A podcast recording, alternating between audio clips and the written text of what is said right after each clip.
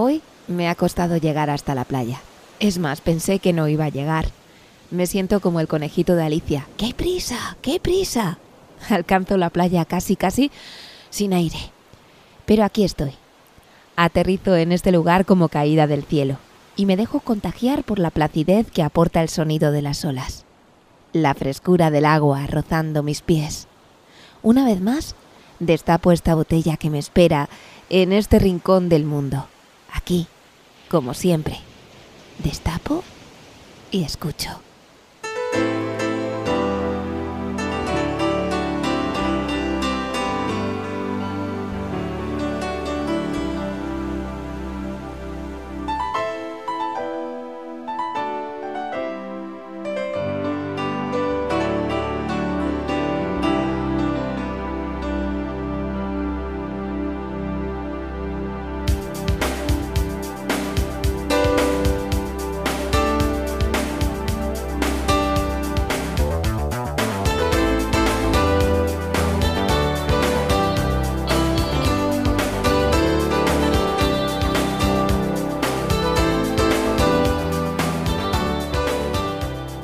Esto es Mensaje en una botella, un espacio radiofónico que tiene un único objetivo, hacerte sentir bien.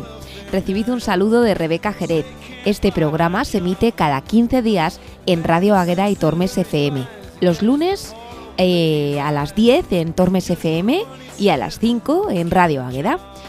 Esta vez el tiempo ha sido mayor, tuvimos el carnaval de por medio y para los que vivimos en Ciudad Rodrigo eso son palabras mayores, así que no tuvimos nuestra habitual cita de los lunes. Hoy el programa no tiene forma aún. Vamos a ir moldeando de manera artesanal las palabras para hacerte llegar un único sentimiento. El espacio de tranquilidad que ofrece la música y el contenido de nuestros colaboradores. Espero que os gusten porque recordad, la radio hace el mundo mejor. Palabra de Pandora.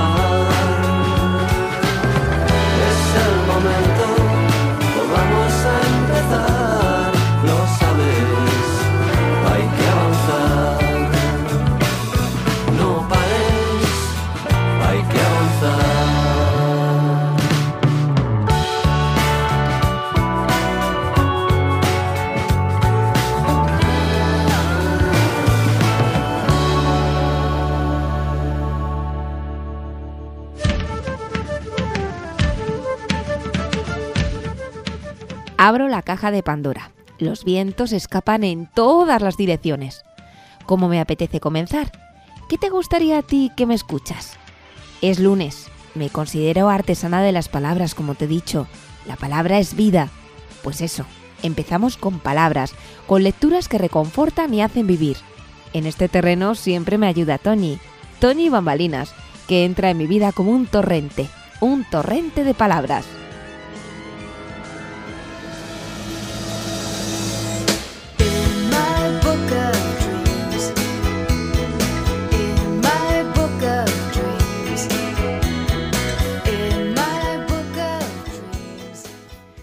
Hola de nuevo, Rebeca y querida audiencia.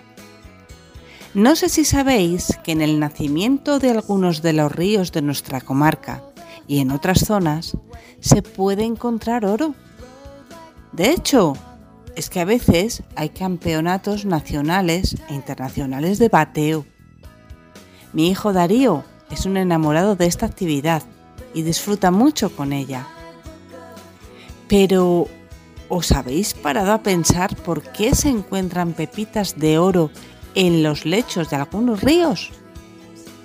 Pues voy a echar mano de uno de los relatos mitológicos que habitualmente contaba a mis alumnos para acercaros a una respuesta. Son muchas las versiones que hay, pero he preferido elegir una bastante infantil porque sé de buenas tintas que son varias las familias que siguen puntualmente y con mucho interés las emisiones quincenales del programa. Se lo dedico especialmente a ellas y me alegro de que esta sección sirva para propiciar un tiempo y un espacio común con todos los miembros de la familia. Es una manera de volver a estar con ellos. Sin más, comienzo mi relato.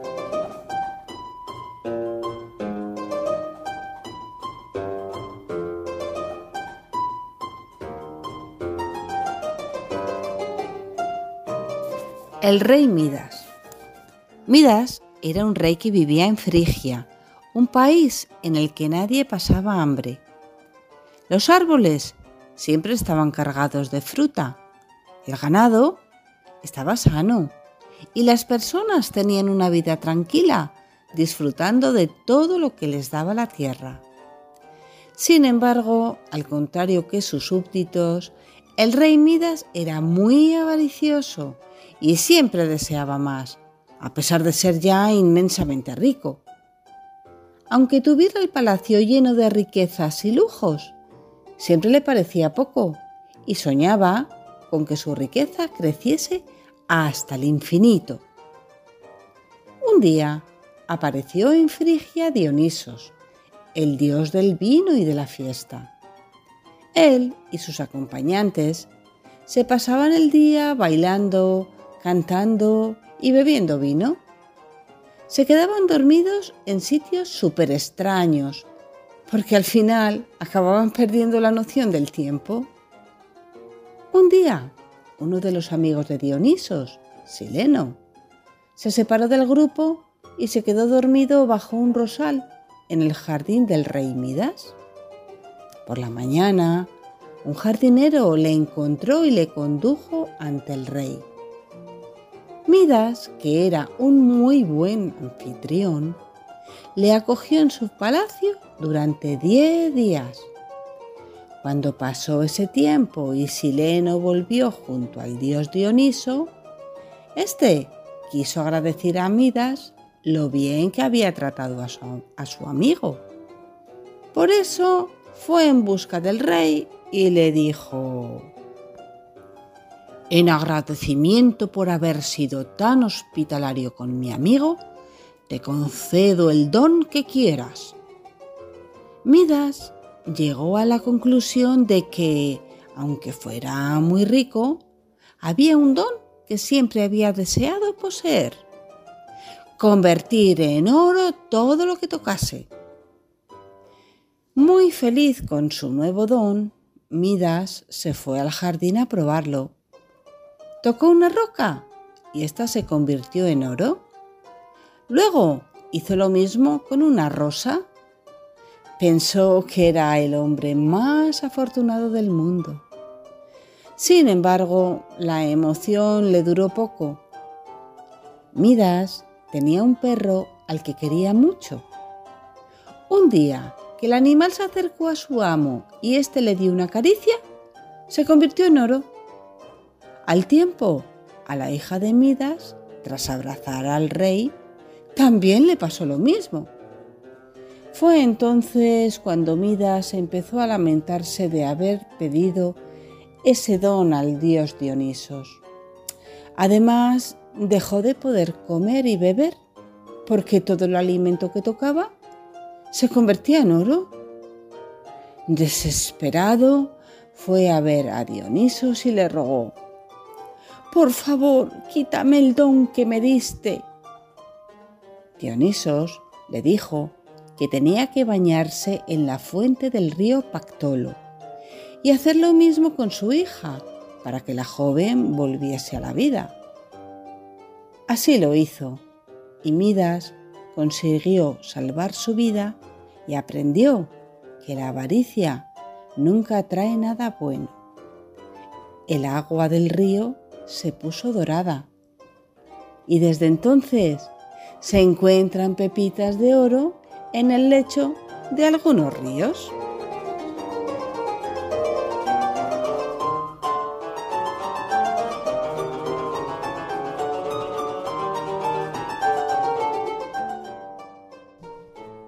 Esto es Mensaje en una botella, un programa para sentirse bien.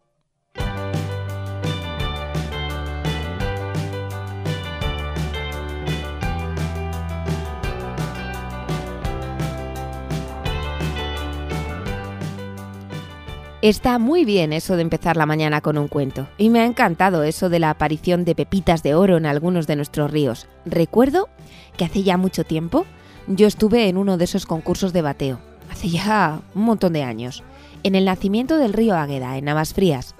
Si no habéis estado en esta localidad, he de deciros que la visita al pueblo y al entorno es altamente recomendable. Hablando de recomendaciones y de lugares, ¿viajamos? Lo hacemos en todos los programas. La radio nos ofrece esa posibilidad. Bueno, la radio y Calde, con sus postales sonoras. Hoy nos lleva a Sepúlveda. ¿Sabéis dónde está? No os preocupéis, que Calde nos lo explica en un momentito.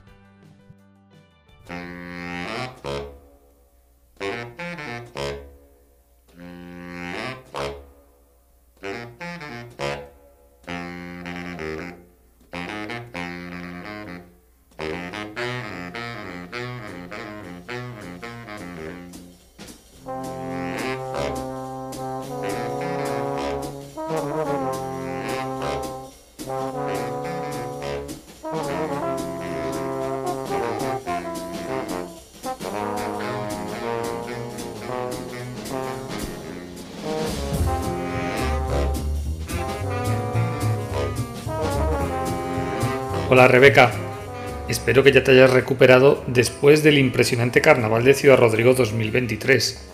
Creo que hacía mucho tiempo que no había tanta gente disfrutando de la fiesta. Seguro que el buen tiempo ha tenido algo que ver. Pues nada, después de la pausa carnavalera toca volver a nuestros paseos por la naturaleza. Hoy os voy a hablar de un lugar al que tengo muchísimas ganas de volver. Hace muchos años que disfruté de la ruta que hoy os voy a contar y ya sabéis, de vez en cuando hay que volver a determinados lugares. Hoy nos vamos a dar una vuelta a Sepúlveda, concretamente al entorno del río Duratón.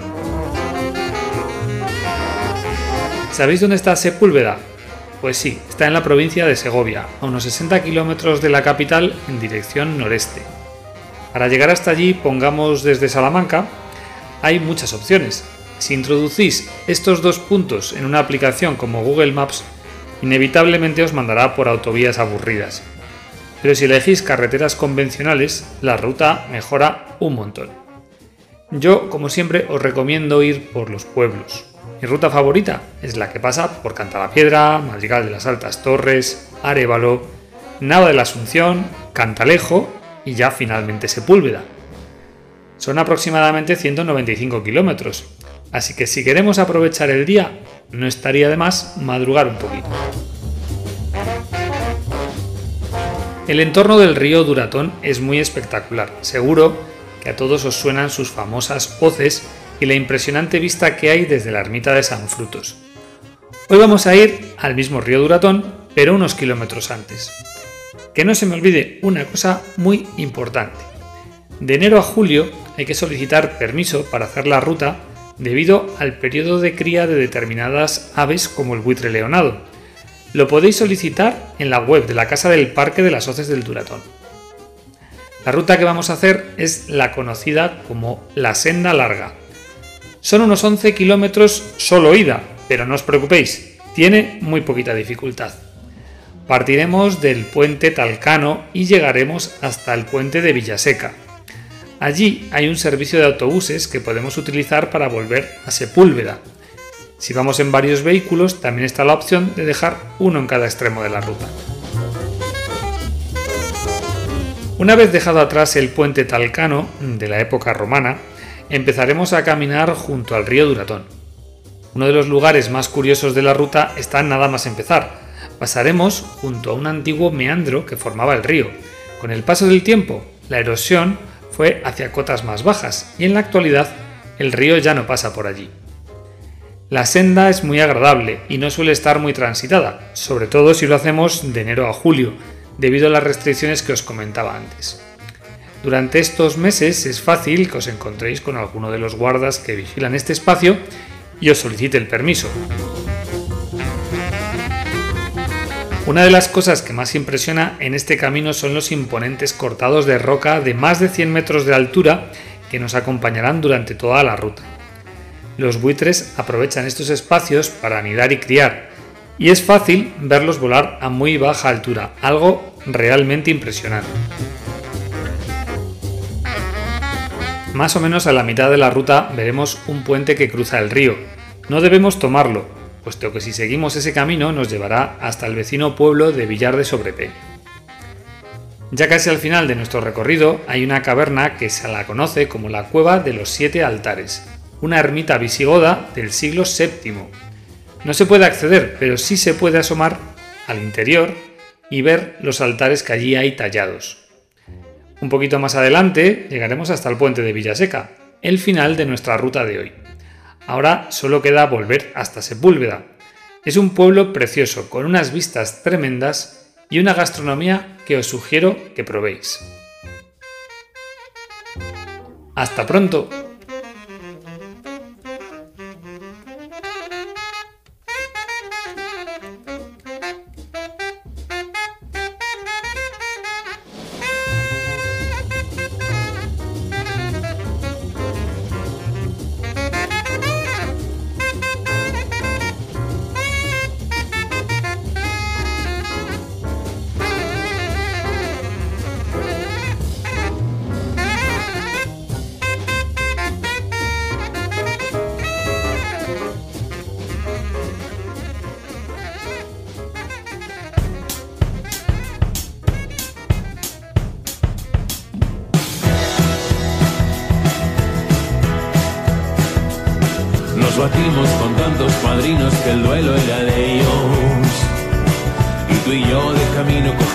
El florete al revés. Acabamos curando con versos los tajos del cuello. Los dos en el suelo tirados, viendo a la vez. Dejamos a nuestras espaldas Saturno y la Tierra. Enfilamos por Júpiter viendo al ave volar.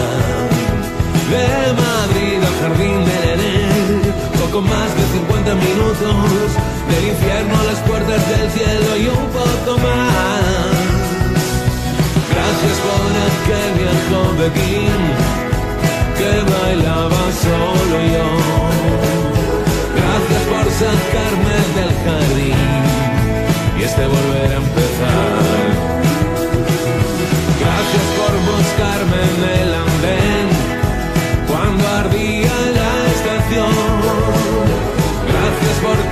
fuerte de mí y por algo que soñar. Cambiamos el gato de parra ya que se queda un poco triste y azul por cigüeñas, un perro sin raza, el rey de los ríos. Hoy le miro la vida a la cara y sin cuentas que salar. Tengo menos que nunca y presiento que nunca tuve más. Y fui ahogando siete días solo aún con mis manos.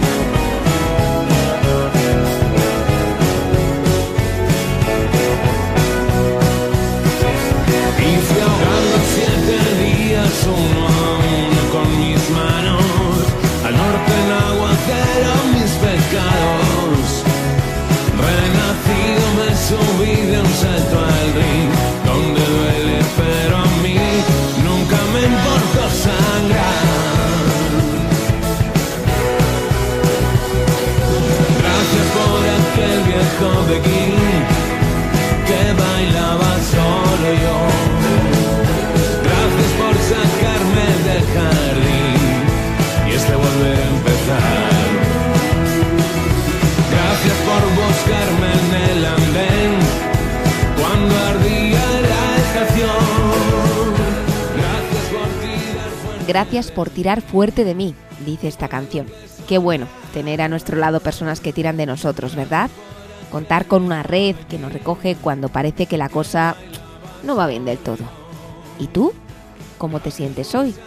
De momento, acompañada o acompañado, ¿no? Porque aquí estamos con los pequeños tesoros que nos ofrece mensaje en una botella. Lo próximo es un sentimiento que va directo al corazón, directo a tu corazón, de la mano de una de esas personas que siempre tiran fuerte de mí, directo al corazón con Rox. When you need me, call my name. El otro día, dejando pasar los minutos, mirando sin mirar una de esas aplicaciones del móvil con las que a veces perdemos el tiempo, me encontré con un vídeo que me llegó, como decimos en esta sección, directo al corazón. En él se veía una pareja sentada en los asientos de un avión y por la megafonía sonaba la voz del piloto que decía aprovechar la ocasión para agradecerles a sus padres el apoyo que le prestaron para hacer lograr realidad su sueño, que no era otro que volar. Había que ver la cara de orgullo del padre, la emoción de la madre. En fin, uno de esos momentos tiernos y ñoños que consiguen tantos me gusta en la red y que me hizo reflexionar acerca de la cara de felicidad que tenían aquellos padres mientras su hijo hablaba. Supongo que pensarían algo así como misión cumplida. Y es que es algo tremendamente importante el apoyo que los padres brindan, o no, a sus hijos cuando se trata de buscar un sueño.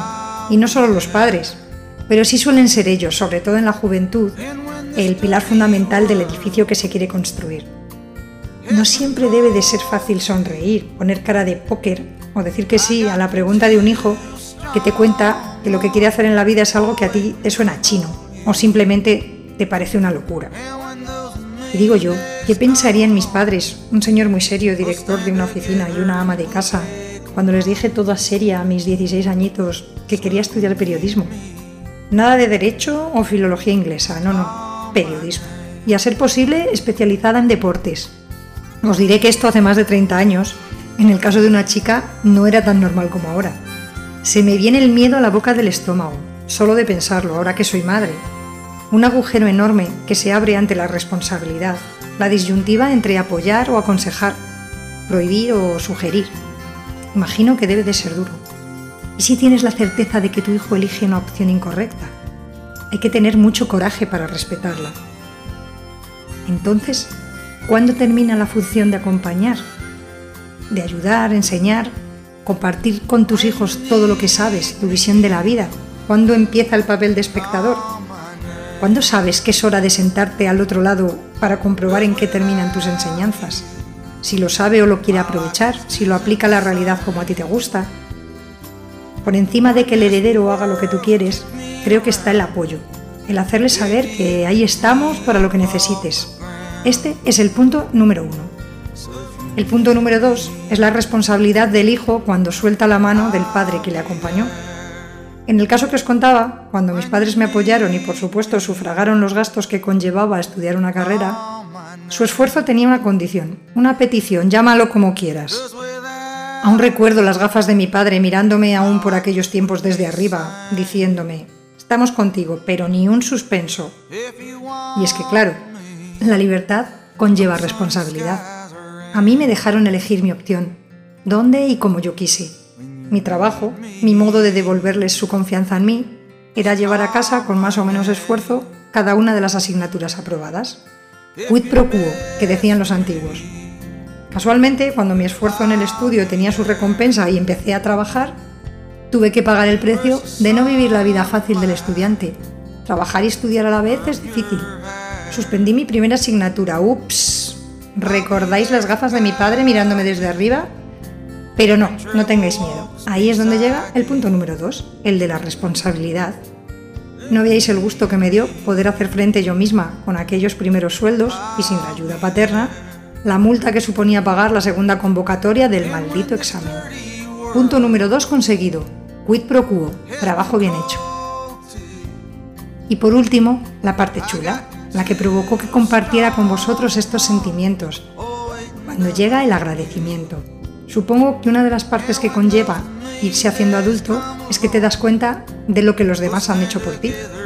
La reciprocidad que entiendes que debe existir, porque no todo el mundo gira a tu alrededor y en tu propio beneficio, sino que tú también debes hacer cosas por los demás, por aquellos que te quieren, por quienes cuidan de ti sin pedir nada a cambio.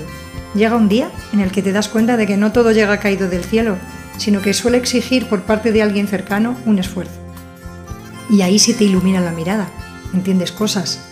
Supongo que se llama agradecimiento.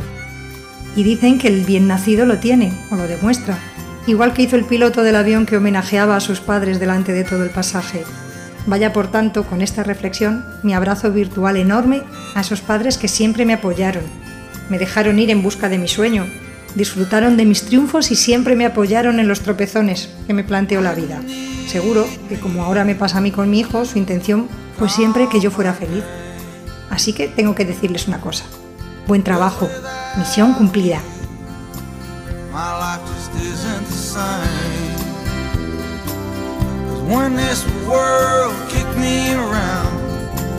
Baby, picked me up off the ground.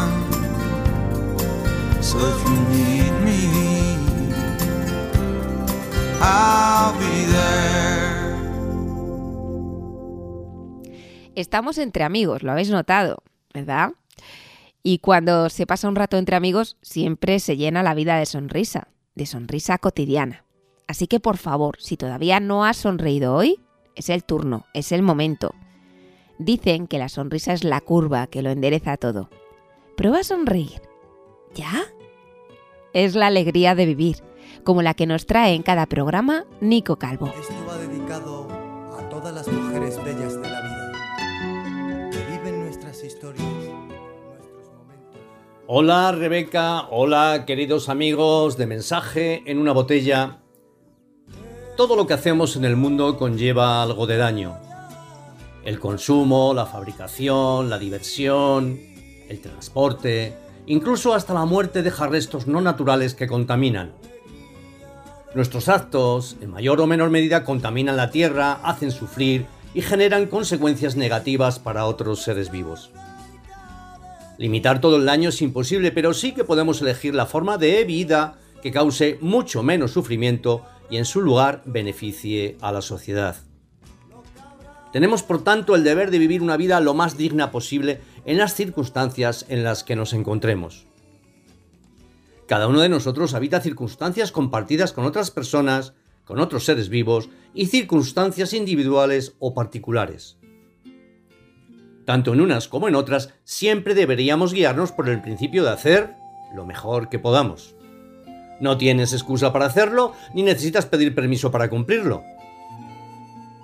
A partir de su cumplimiento solo queda reflexionar y seguir continuamente mejorando para vivir, crecer y ser exitoso en el mundo. Sabemos que la realidad que habitamos conlleva sufrimiento porque no es ni natural ni totalmente pura. Es una realidad distorsionada por una serie de factores, entre ellos por la confusión o ignorancia fundamental al no saber quiénes realmente somos, por nuestro egocentrismo o excesiva preocupación por nosotros mismos que nos lleva a la falta de amor, por los estados aflictivos que provocan la falta de paz y armonía en el mundo, y por la distorsión conductual o hábitos erróneos arraigados en nuestro ser. Cometemos, por tanto, a veces sin darnos cuenta, actos muy torpes y a menudo lo que decimos no es óptimo y crea conflictos interpersonales.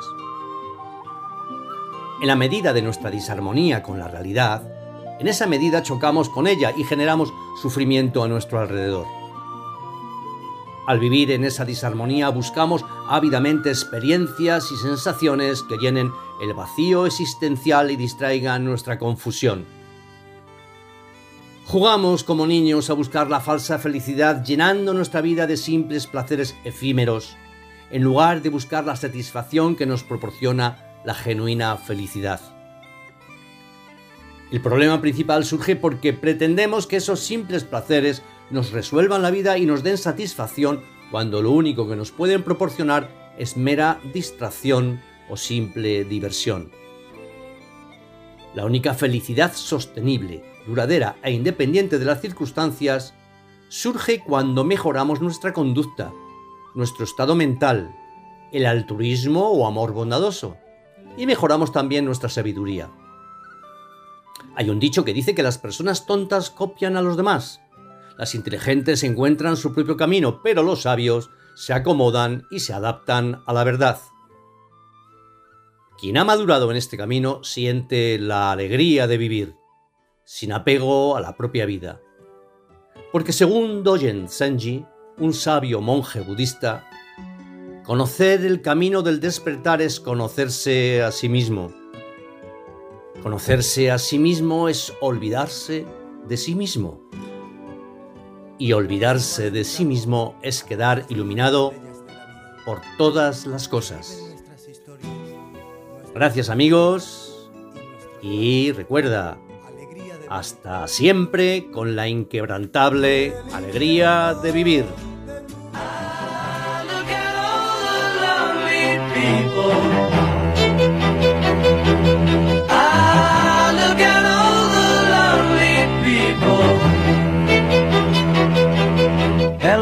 Rigby picks up the rice in the church where a wedding has been.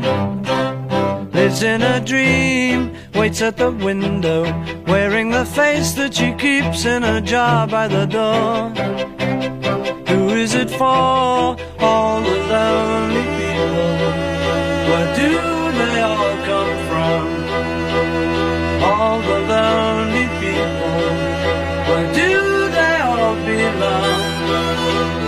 Father Mackenzie, writing the words of a sermon that no one will hear. No one comes near. Look at him working, darning his socks in the night when there's nobody there. What does he care? for All the lonely people. Where do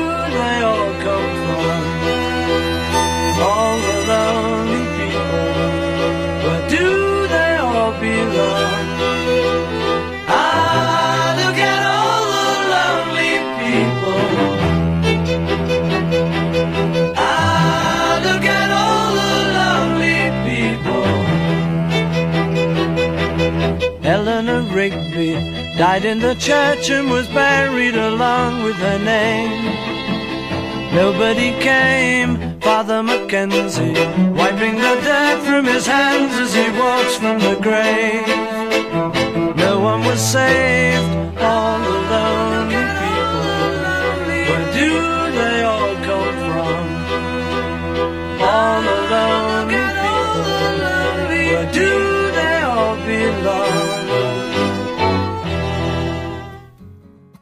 Mensaje en una botella. Un jardín en mi azotea, con Ausi Barrio.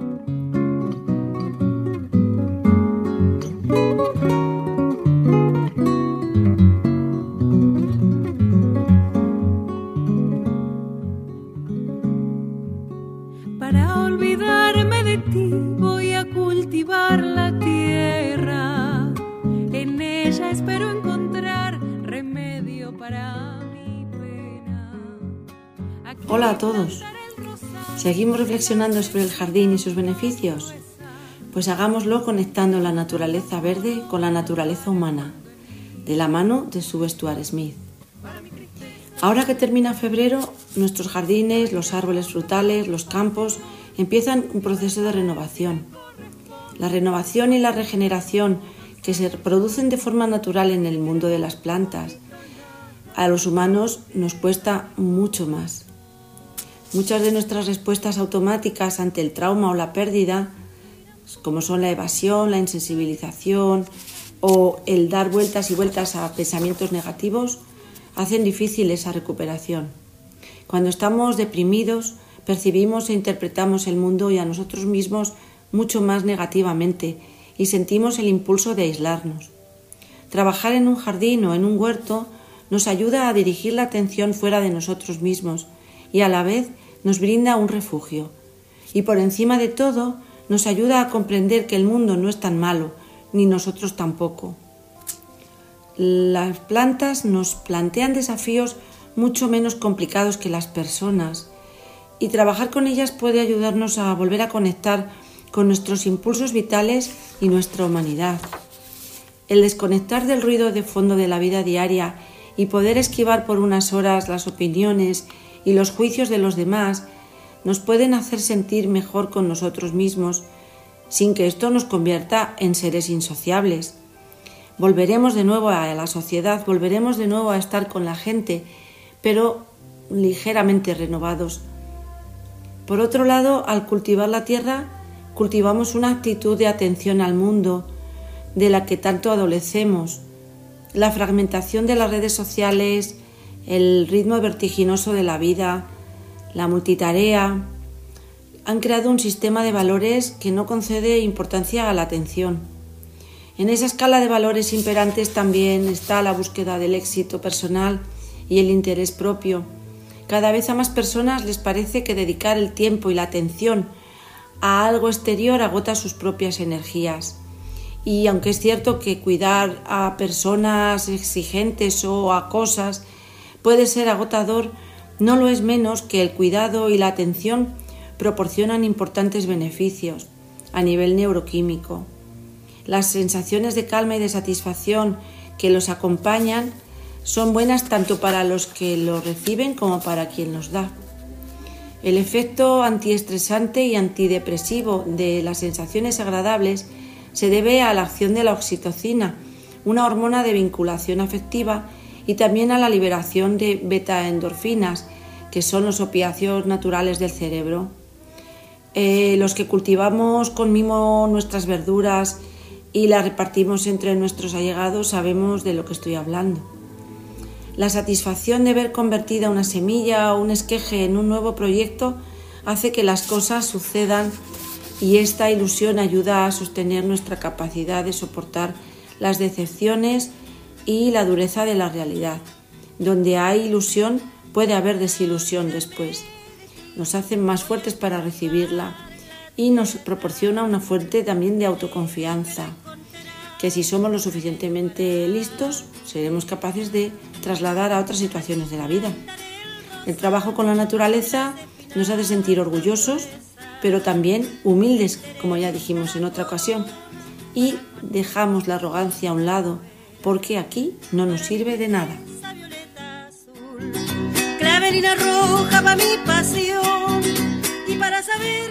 me... gusta escuchar a Usi. Qué importante es el cuidado de nuestra mente, como si de un jardín se tratara. Seguro que muchas de vosotras tenéis plantas en casa o de vosotros y las cuidáis con mimo y esmero. Incluso es posible que tengáis un pequeño huerto y estéis pensando ya en plantar, que ya llega la primavera, ya llega el momento. El trabajo con la tierra también nos ayuda a cuidar nuestra mente, a ordenar nuestras ideas.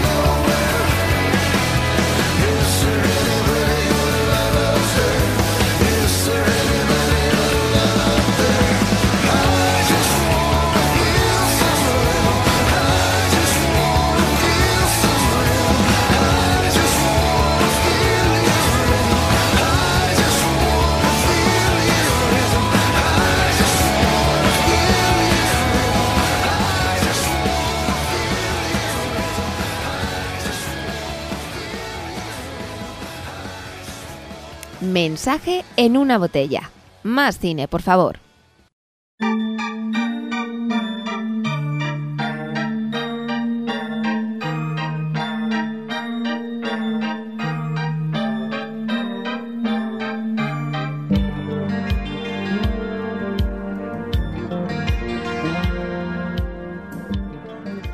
Recomendación rápida antes de finalizar el programa, ya que hemos escuchado los Beatles en este espacio, mi recomendación es Yesterday.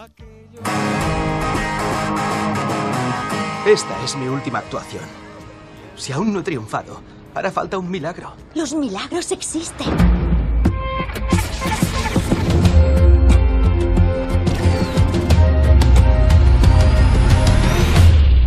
¿Qué ha pasado? Ha habido un apagón en todo el mundo. ¡Patata! Es un regalo de Eli. All my troubles seem so far away. Now it looks as though they're here to stay. Oh, I believe in yesterday.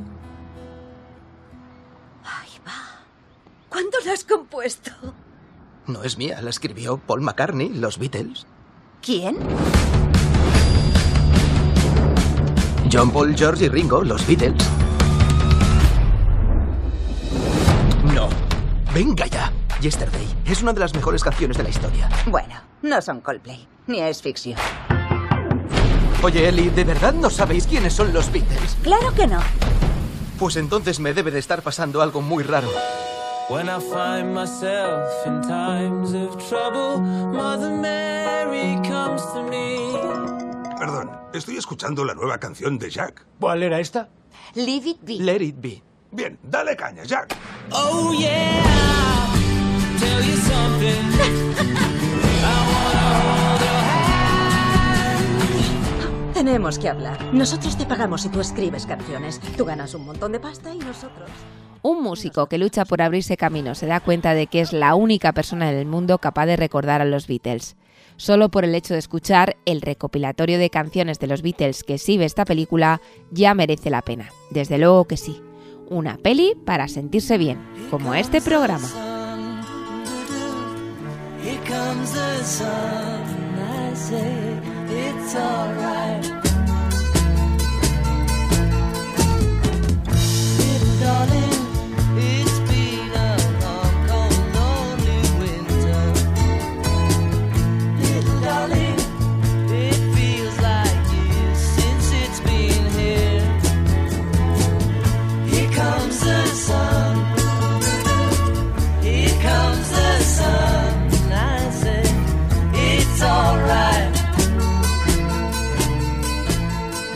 Mensaje en una botella, un programa donde sentirse bien.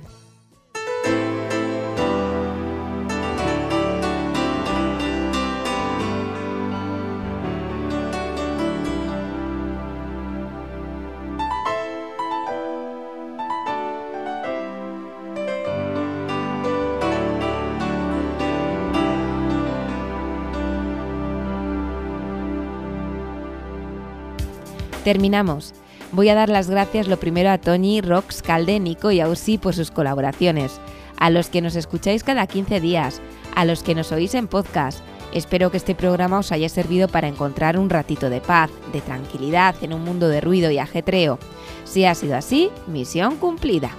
Recordad que podéis escuchar en podcast este programa cuando queráis en iVoox, Spotify y radioagueda.com que si tenéis alguna sensación para compartir podéis hacerlo por WhatsApp o Telegram en el 616 20 77 82 y que si queréis escribir una carta al estilo de antes nos haría muchísima ilusión recibirla.